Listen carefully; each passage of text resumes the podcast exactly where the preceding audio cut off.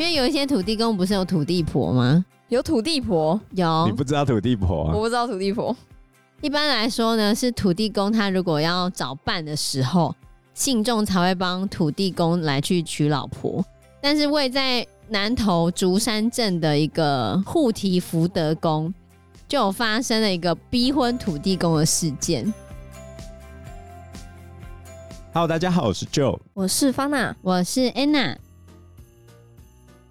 神明出巡的时候，轿子要休息嘛，要停下来。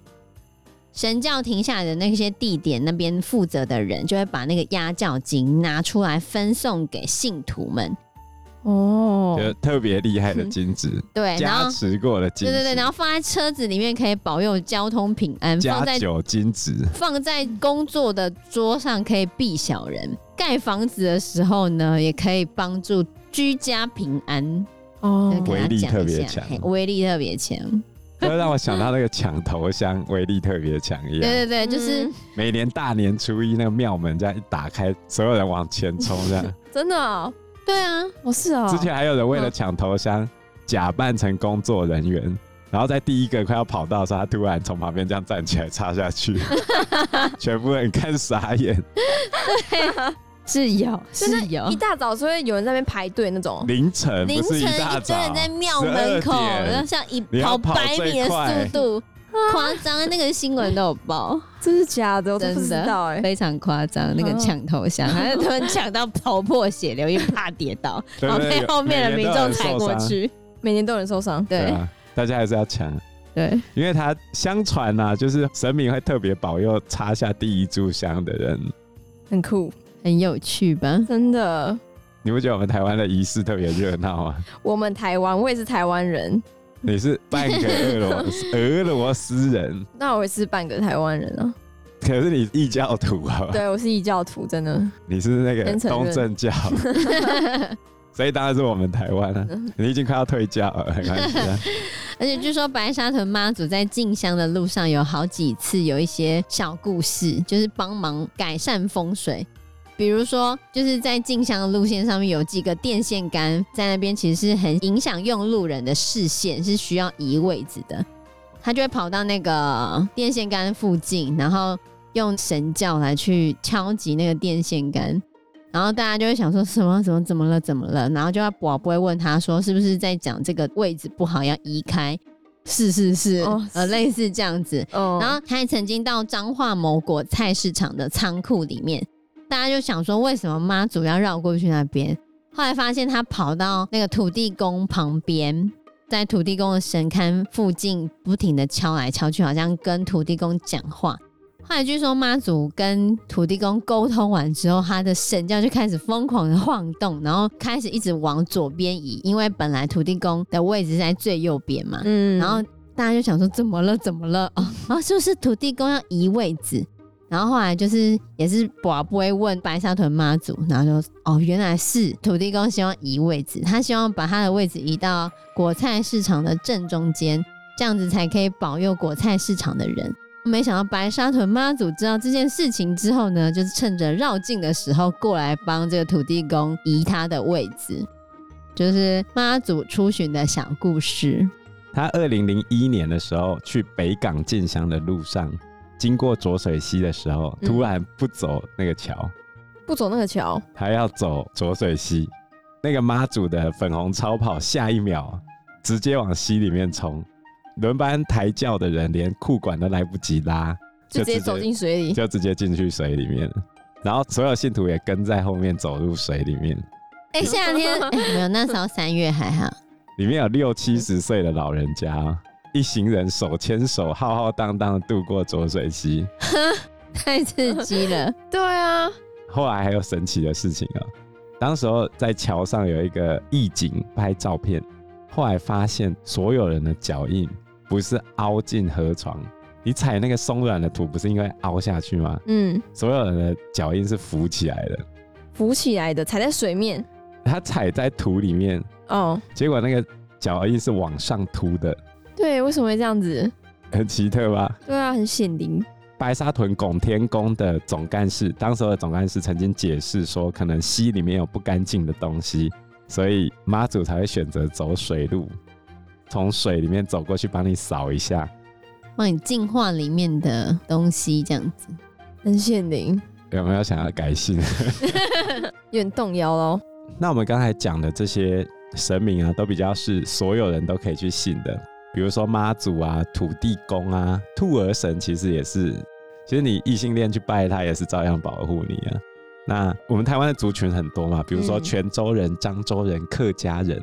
那漳州人会拜开漳圣王，然后泉州人会拜保生大帝，还有台湾各处各地的王爷信仰，比如说屏东东港的王船祭，他们会烧王船嘛。那这本书里面也介绍了一个蛮有趣的王爷，叫做广泽尊王。那这个广泽尊王呢，据说是个性非常鲜明，然后很擅长抓鬼，很剽悍的神明。那广泽尊王的故事大概是怎样子的呢？最有名的版本大多是跟地理师的风水说是有关的哈。那他是泉州人的保护神，传说大概是这样子的哈。广泽尊王呢，他小时候是个牧童，就放牧的。他的名字叫郭忠福。郭台铭的郭，忠心耿耿的忠，很有福气的福，也有一些名字叫做郭洪福，就是洪福齐天的洪，洪水的洪啊，一样是福气的福，嗯、或者叫郭钱，反正就是不同的传说里面，他的名字可能是不一样的。但最有名的版本是跟地理师的风水有关。传说中呢，广泽尊王他小时候是个牧童，从小他就失去了父亲。家里面虽然很贫穷，可是他非常的孝顺他的母亲。他小时候就是在有钱人家负责牧羊。据说广泽尊王从小就已经有不可思议的神奇力量。每当他的主人卖掉几只羊，第二天早上呢，羊的数量又会恢复。啊，好像聚宝盆。嗯、对啊，有一次呢，它的主人请了一个地理师。希望帮祖先挑一个好风水的墓地，但是它的主人非常的小气吝啬，对待地理师也很刻薄，所以地理师虽然知道好的龙脉墓地是在主人家的羊圈里面，可是他就故意不跟他主人讲。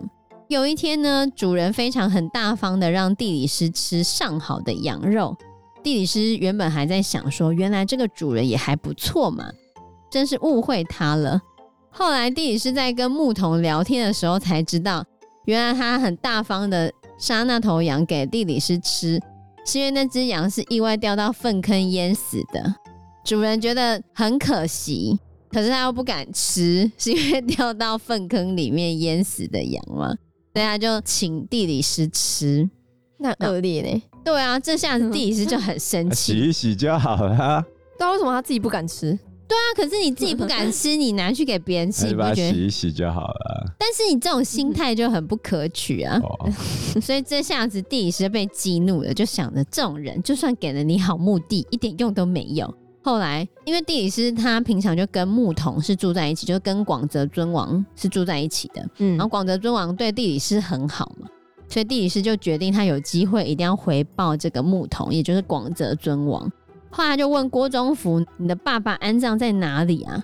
郭忠福就说：“因为他很穷，所以到现在都还没有正式安葬他的爸爸。”然后地理师又问郭忠福，跟他说：“我给你两个选择，你是想要当天子，还是要当神仙呢？”郭忠福就说：“我当然选神仙呢，想要当天子。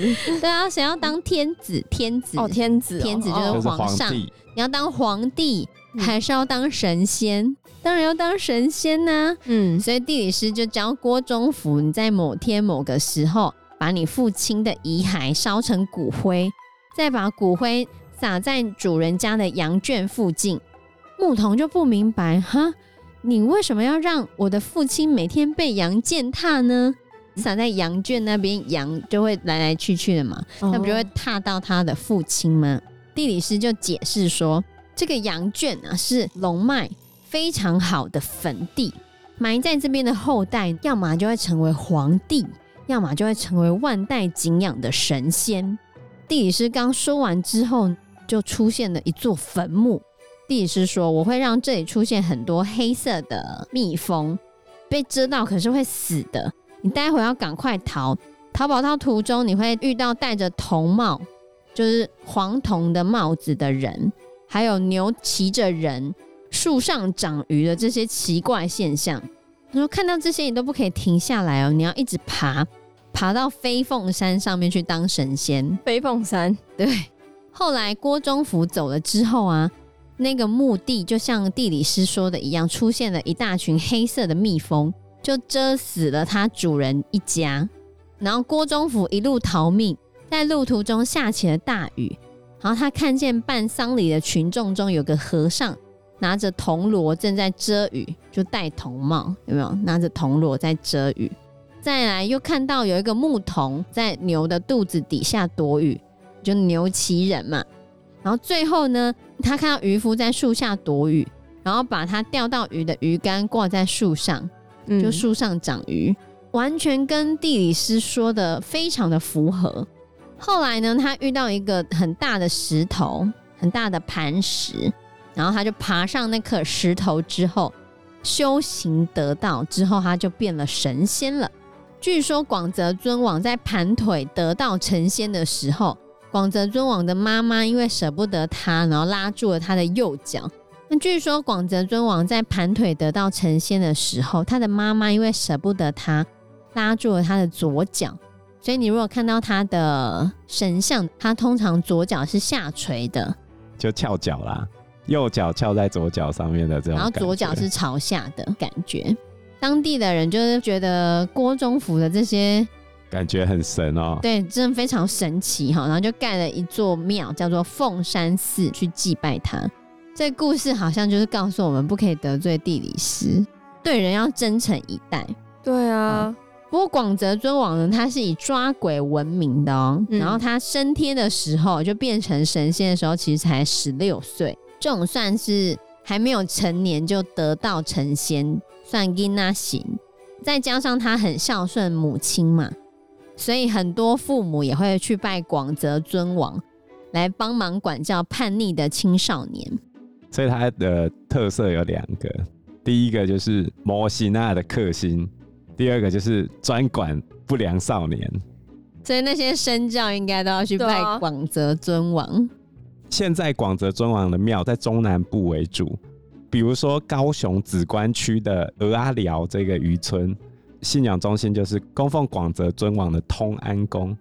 广泽尊王会不定期出巡，然后出巡之前庙里面的香炉会先换炉，负责人这时候就要去问说是不是要出巡办事。确定之后，就全体动员了，全庙动员，协助广泽尊王去抓鬼。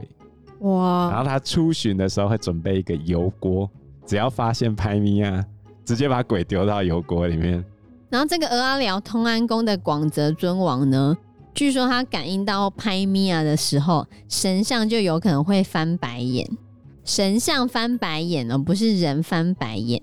有电视台有去拍摄过这个广泽尊王出巡的时候，一般正常的时候都是普通黑眼珠的状态，可是他真的出巡的时候有翻白眼的情况，然后就是可能遇到奇怪的事情这样子。另外一个他很厉害的地方就是帮你管小孩嘛，如果你家里有难带的小孩，或者是十五六岁那种青春期叛逆青少年，就把他带去那边。尊王会帮你管教。举例来说，台北市中山区的台北尊王府里面有专治不乖小孩的仪式哦。什么仪式？尊王会请父母把小孩的衣服带来，然后开始执行惩罚。把姓甘甘草的那个甘，嗯，然后姓柳的柳树的柳，这两位大将的神物、嗯、叫做班规，压在衣服上面。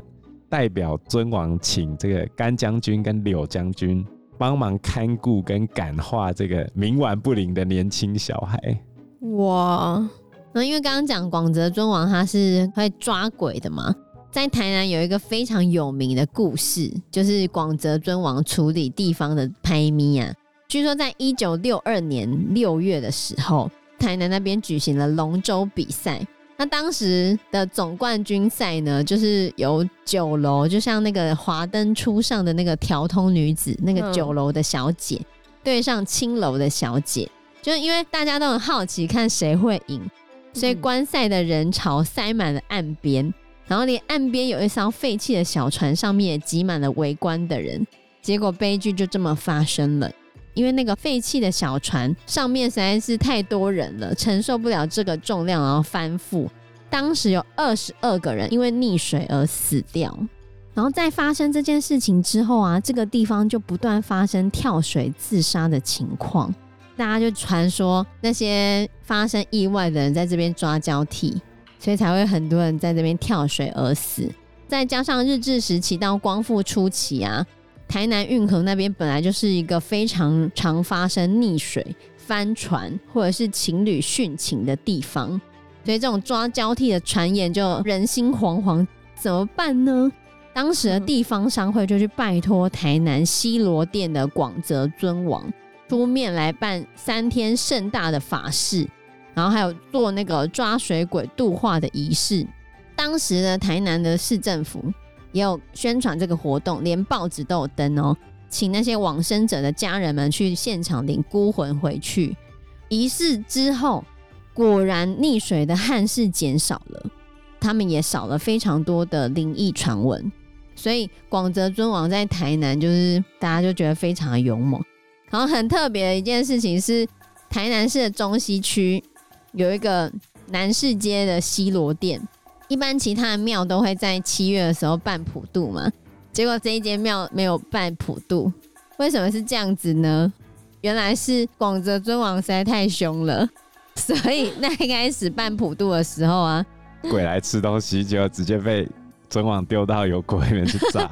反正就是原本这个庙是有办普渡的嘛，嗯、然后庙方就保不会问广泽尊王说普渡是不是有圆满，然后一直保不到显杯。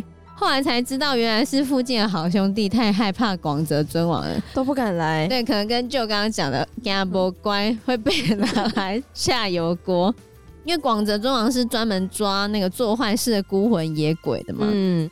后来才知道，原来是附近的好兄弟太害怕广泽尊王了，都不敢来。对，可能跟舅刚刚讲的“家不乖”会被拿来下油锅。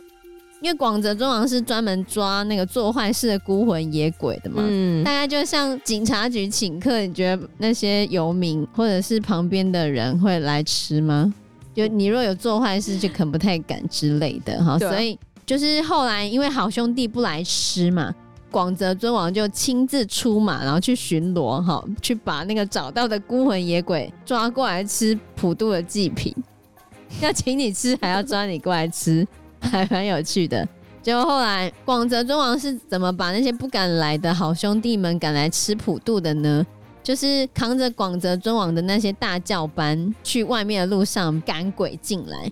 据说扛着轿的那些轿班们在外面奔波了一天，回到庙里面之后，大家就觉得他们很辛苦嘛，然后就在普渡的桌上拿了一块猪肉，煮了一大锅的咸粥给轿班的人吃，慰劳他们的辛劳。就没想到他们吃完之后，又宝不会问说普渡是不是圆满？结果保不到杯，后来又把广泽尊王扛出来问说怎么了？原来是因为猪肉被拿去煮粥了嘛，不开心哦。对，然后孤魂野鬼就觉得你叫我们过来吃，然后又没有肉，对啊，又没有肉，都说你叫我们过来吃，你们人又怕我们吃把我们的肉吃掉，所以后来。他们只好又在准备了其他像鸭蛋啊，还有很多的米啊，来去拜好兄弟，事情才圆满结束。所以后面干脆不办普渡了啦，嗯、因为鬼也不过来吃，嗯、这样办了，嗯，没有意思。嗯，对，因为他太凶了，很凶 派呀，凶派呀，不敢来。广泽尊王的老婆也是有故事的，怎么说？他的老婆叫妙应仙妃，妙就是。奇妙的妙，应对进退的那个应，嗯，然后仙就是仙人的仙，妃子的妃，妙应仙妃。她本名叫陈依娘，依靠的依，娘子的娘。她原本是一个法师的女儿，在北宋时期的某一天，依娘她妈妈去凤山寺进香，去拜广泽尊王。她妈妈看到广泽尊王的神像，觉得哇，太俊俏了，太威严了，这么帅。对，他就说：“尊王，可惜你是神啊，不不是人。如果你是人，我女儿就嫁给你。”结果嘞，隔天姨娘在河边洗衣服的时候，发现有一个小盒子逆流而上，飘到她前面，她就把它拿起来，然后她就用洗衣棒推开小盒子，没有打开，然后继续洗衣服。结果这盒子又飘回来，连续这样来回三次。后来姨娘就回去跟她妈妈讲这件事情嘛，她妈妈就跟她讲说，下一次如果你再看到那个盒子，就把它带回来。后来姨娘去洗衣服的时候，那个盒子果然又飘来了，然后她就拿回去，一打开，里面是一个金钗，姨娘就把这个金钗放到自己的梳妆盒里面。啊，这是什么嘞？其实就是广泽尊王给她的定情信物，她收下了。知道吗？对啊，他知道吗？我不知道他知不知道，哎、欸。应该不知道吧？结果在姨娘结婚的那一天，她的花轿经过凤山寺，突然吹起了一阵怪风，把整座花轿吹进了凤山寺里面，没有跌倒，他就只有轿子飞进去。嗯、然后这时候抬轿的就很紧张嘛，就赶快冲进去要去找那个轿子，没想到姨娘已经死在广泽尊王旁边了，作画了，得道成仙了。他还娶老婆了，把人家弄死了。不是他得道成仙了，不需要身体啦，灵魂跟他走了。对，可是你不要忘了，姨娘她老爸是做什么？是法师。他老爸非常不爽啊，嗯，你竟然搞我女儿。于是他施展法术，他要淹大水把凤山寺冲垮。然后广泽尊王呢，就化身成一个壮汉，拿了一整扁担的碗进到庙里面。这时候水已经淹到神像的桌子底下，然后壮汉就坐在那个神桌上面，把碗抛到水里面去。每抛一个碗，水就退了一分。然后法师再加大力量，水再淹更多，我要把它淹爆。后来壮汉大手一挥，把整个扁担的碗全部丢进去，然后终于打败了姨娘的爸爸陈法师。结果他爸爸消耗法力过度。他又很不爽，最后一病不起。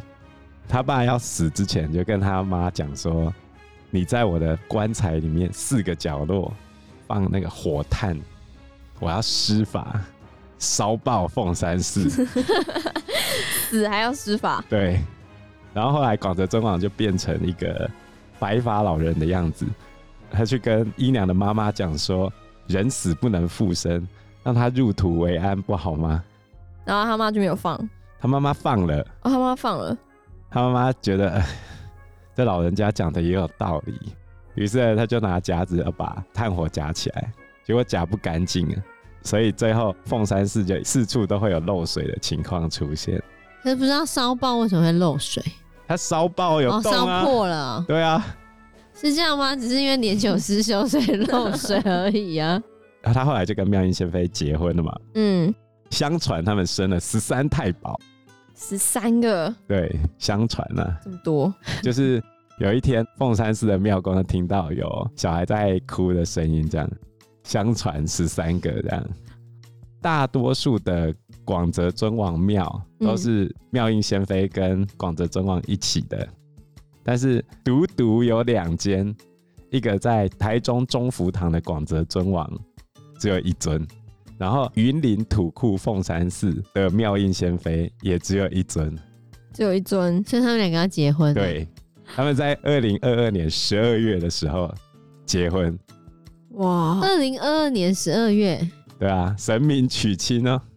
是啊。对啊，他们去跋杯问说你们要不要结婚，然后两边都说 OK 啊，他们就开始举办这个婚礼，浩浩荡荡的从台中出发到云林。绵延数公里，这样，然后中福堂动员了五百人，依循古礼准备甘蔗，然后十二里嫁妆一牛车，在媒婆的带领之下，绕行云林土库去娶他老婆。你讲到这个娶老婆的，我又想讲回土地公，因为有一些土地公不是有土地婆吗？有土地婆，有。你不知道土地婆啊？我不知道土地婆。对啊，有一些土地公庙是有土地婆的。但不是所有庙里面的土地公都有土地婆。一般来说呢，是土地公他如果要找伴的时候，信众才会帮土地公来去找他的伴，就是来去帮他娶老婆。但是位在南投竹山镇的一个护提福德宫，就有发生了一个逼婚土地公的事件。逼婚，对，就是据说有一个信众，他说他受到鸡童跟佛祖的指示，然后就募款去雕刻了一尊土地婆，还写好了聘单，要求福德宫的庙方准备好三生酒礼跟饭菜来迎娶土地婆。然后土地公就想说，哈，什么？我又没有说我要娶老婆，然后突然有老婆要自己嫁过来，你也要问问我的意愿呢？村民们就想着要跋杯来问问土地公要不要答应，结果土地公都没有显杯，我们跋不杯啊，他就没有要娶老婆，你干嘛硬逼他呢？嗯、就那个信众还不放弃，还偷偷的要去庙里面把土地婆塞进去，干嘛这么坚持？对啊，那他就觉得不能单身啊。但是现在怎么办呢？后来庙里面啊，在庙门上面加上锁，然后村民还要严加巡逻。避免土地公一夜之间被送老婆进来这样子，还是那个土地婆很喜欢那个土地公，因为就一个信众他硬要把土地婆送进去的，啊，到底为什么呢？不知道啊，他就信众自己说他收到佛祖的指示，然后就去自己去磕了一座，哦，很奇怪吧？硬塞老婆，硬塞个老婆，还好村民都反对。最后那个信众就因为知道村民都反对嘛，然后土地公也一直跋跋杯，他终于才放弃了。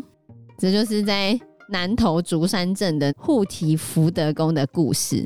然后还有一个地方呢，土地公他是有两个老婆的，两个老婆还可以这样哦、喔。对，然后一夫多妻，对，一夫多妻。在一九九九年的时候，有一个住在台北的台商。他姓林，他说他自己在五六月的时候啊，梦到四节，就是宜兰的四节那边福德庙的土地公的旁边有一个雍容华贵的土地婆，所以他在隔年二月初二就在厦门买了一尊土地婆送给土地公庙。土地公庙那时候因为想着当时是很盛行两岸通婚，所以就觉得可以采取台商通婚的模式。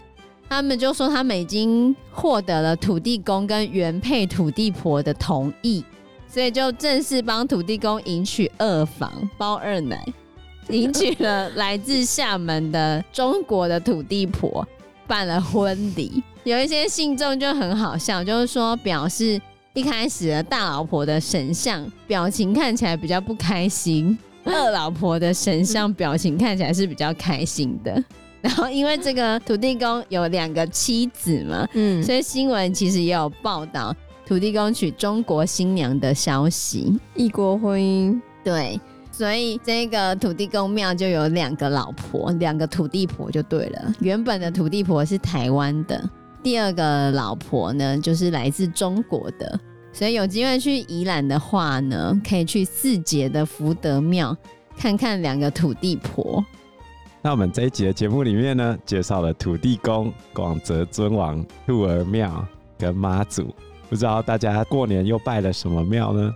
有没有特别相信哪一尊神明？对，你有没有特别相信哪一尊神明？有没有特别的故事可以跟我们说的？都可以留言告诉我们哦。对。